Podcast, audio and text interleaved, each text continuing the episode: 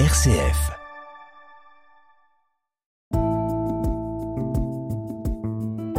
Regard chrétien sur l'actualité.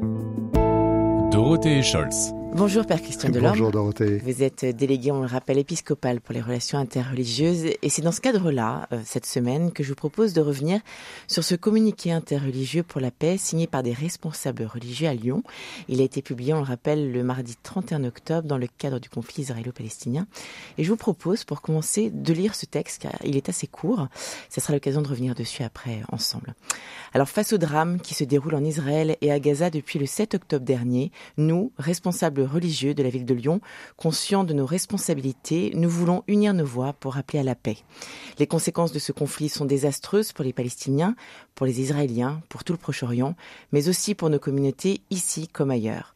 Nos prières montent vers Dieu pour que les otages soient libérés au plus tôt, pour que cesse de couler le sang des innocents et pour que s'établisse enfin une paix durable. Nous comprenons que des opinions diverses, voire opposées, peuvent s'exprimer dans une situation aussi complexe et douloureuse, mais cela ne doit pas nous empêcher de rechercher sans relâche la paix. C'est pourquoi ensemble, nous invitons chacune de nos communautés à persévérer dans la prière pour la paix et ensemble, nous redisons notre détermination à cultiver le dialogue confiant et le respect mutuel qui caractérise depuis toujours nos relations interreligieuses à Lyon. Un courrier signé Pierre Blanza, pasteur de l'Église protestante unie de France, Daniel Dahan, grand rabbin de Lyon, Cyril Gabra, prêtre de l'Église copte orthodoxe, Olivier de Germay, évidemment, archevêque de Lyon, Ben Harding, pasteur de l'Église anglicane de Lyon, Isaac Ekimian, prêtre de l'Église apostolique arménienne, Kamel Kaptan, recteur de la Grande Mosquée de Lyon, Thomas Pouette, pasteur de l'Église évangélique baptiste de Lyon, Daniel Thévenet, président des Églises de Réveil en France de la Fédération protestante de France. Que vous évoque ce texte, Christian C'est un texte dont j'ai suivi la, la, la genèse. Euh, c'est important parce que euh, on a besoin aujourd'hui, euh, en face de toute cette violence qui, qui, qui, monte dans le monde et qui fait tellement de morts innocentes, on a, on a besoin que, que, des hommes qui regardent vers le même Dieu, eh bien disent euh, euh nous, nous, désirons euh, la paix pour, pour tout le monde et, et d'abord la paix ici parce que euh, nous sommes assez impuissants par rapport à tout ce qui se passe au Proche-Orient. Nous ne sommes pas responsables de la tragédie israélo-palestinienne qui a plus de 75 ans maintenant, mais en revanche nous sommes responsables de, de la paix ici mmh.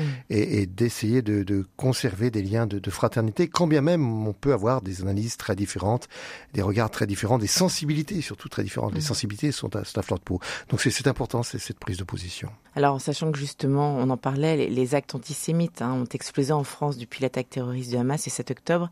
Il a dépassé le nombre de 1000.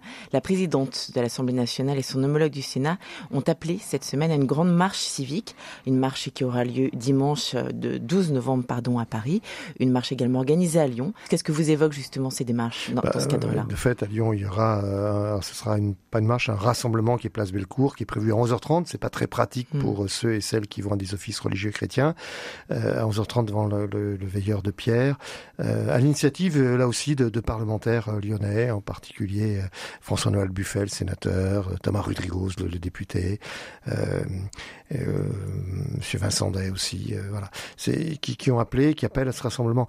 Euh, c'est sûr qu'il y a une montée d'antisémitisme. Elle n'est pas d'aujourd'hui cette montée, mais elle est en train de s'accélérer avec surtout la tragédie euh, israélo-palestinienne. Il faut absolument qu'on indique cela parce que on voit bien qu'il y a des risques d'attaque aux personnes, pas seulement aux biens, et, et que la confusion totale euh, euh, peut se produire entre euh, ben, l'assimilation des Juifs de France au, au gouvernement israélien, que sais-je encore, mmh. euh, ou l'assimilation des musulmans au Hamas. Voilà, il faut absolument empêcher cela, et, et, et donc nous devons ensemble, chrétiens, juifs, musulmans et, et appartenant à d'autres courants de, de, de, pensée, nous devons dire non absolument à, à l'antisémitisme. Les juifs ont peur en France, mmh. et, et c'est pas d'aujourd'hui, mais en ce moment ils ont particulièrement peur, et, il faut leur dire, ben non, on vous laissera pas tout seul. Voilà à l'aéronautique, Monseigneur de Germay a invité également les, les, fidèles à une journée de paix ce samedi 11 novembre.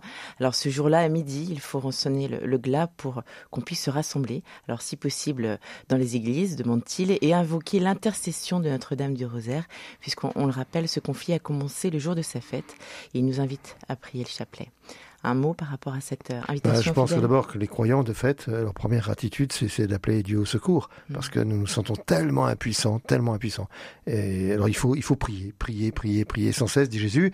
Mais, euh, mais prier, c'est, ça ne nous dispense pas non plus d'agir. Enfin, il faut mm. faire les choses, les, deux choses. C'est-à-dire que nos mains, elles sont faites pour, pour être jointes, pour prier, ou pour être ouvertes au Seigneur, mais elles sont faites aussi pour tenir la main des autres. Alors je vous propose euh, de, de parler toute autre chose pour finir ce, ce regard chrétien, puisque c'est un sujet qui vous tient à cœur, on le sait, Père Christian Delorme, puisque le Sénat a voté mercredi la suppression de la mesure phare du projet de loi immigration du gouvernement. Alors celle-ci prévoit, on le rappelle, un titre de séjour hein, pour certains travailleurs sans papier dans les métiers en tension. La droite majoritaire parmi les sénateurs en avait fait une ligne rouge, estimant que, que cet article 3 ouvrirait la voie à une régularisation massive.